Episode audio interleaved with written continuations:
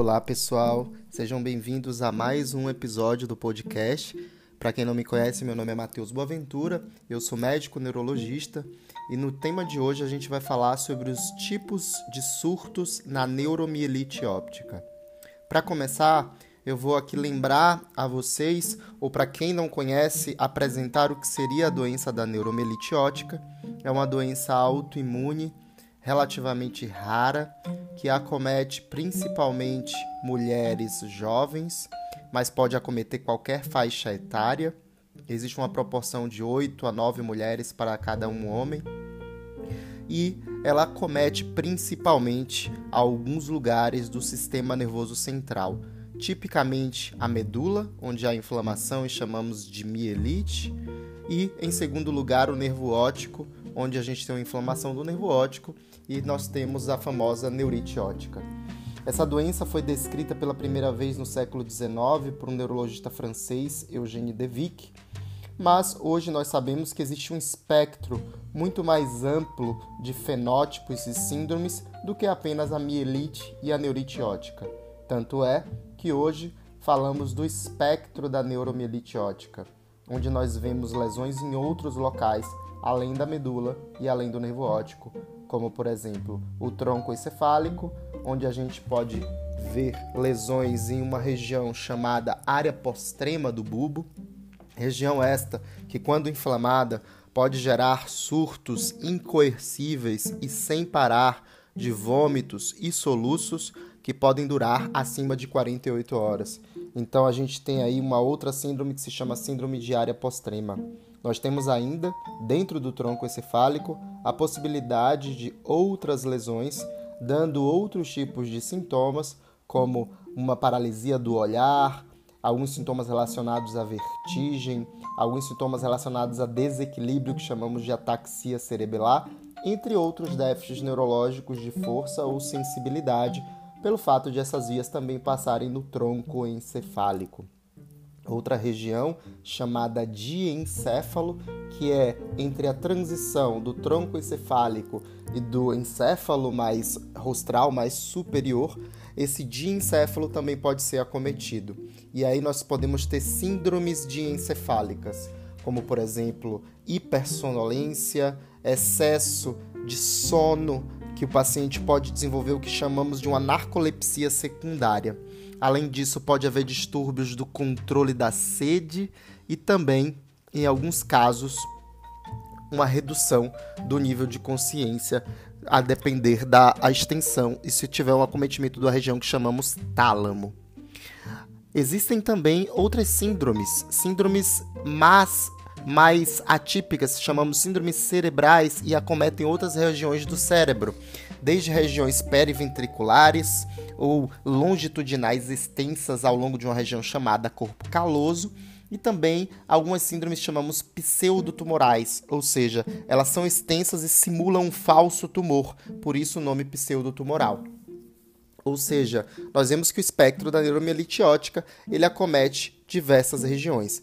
Então, a partir disso, nós vemos quais seriam surtos. Nós vemos surtos de mielite, em que o paciente tem uma inflamação na medula. Geralmente, a mielite da neuromielite óptica ela é maior do que a mielite da esclerose múltipla e ela se localiza bem no centro da medula, diferente da esclerose múltipla, onde ela se localiza na periferia da medula.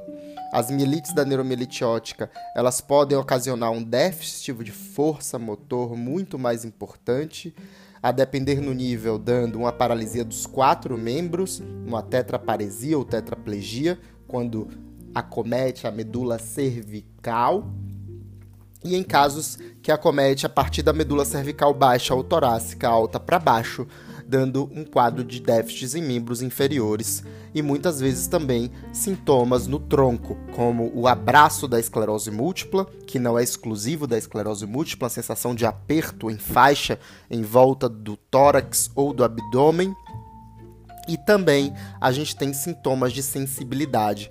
Dentre os sintomas de sensibilidade, a gente pode ter dormência, formigamento e muita dor neuropática, infelizmente, acompanhada inclusive de espasmos tônicos dolorosos. Sintomas de bexiga neurogênica também são frequentes devido ao acometimento da medula espinhal. Então esses sintomas eles podem acontecer ao longo de dias ou até semanas. Já vi pacientes até de meses mais arrastados e eles podem inclusive ser precedidos por aquele surto de área postrema do bulbo, onde a gente tem soluços e vômitos.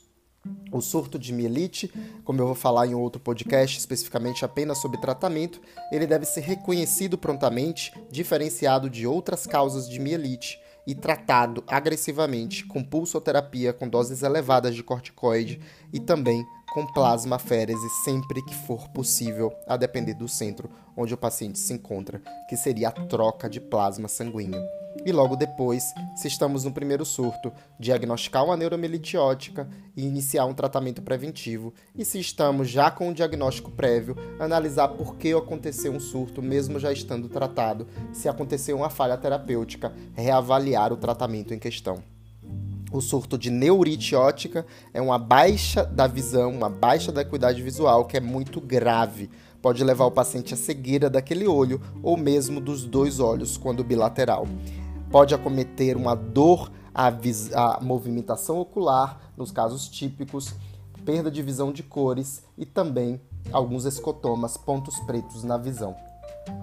Alguns pacientes eles vão ter esses sintomas em dias, outros em semanas, outros podem durar até mais de semanas e deve ser reconhecida prontamente, da mesma maneira que na mielite e tratada com pulsoterapia, e a depender de, da gravidade também com plasmaférese.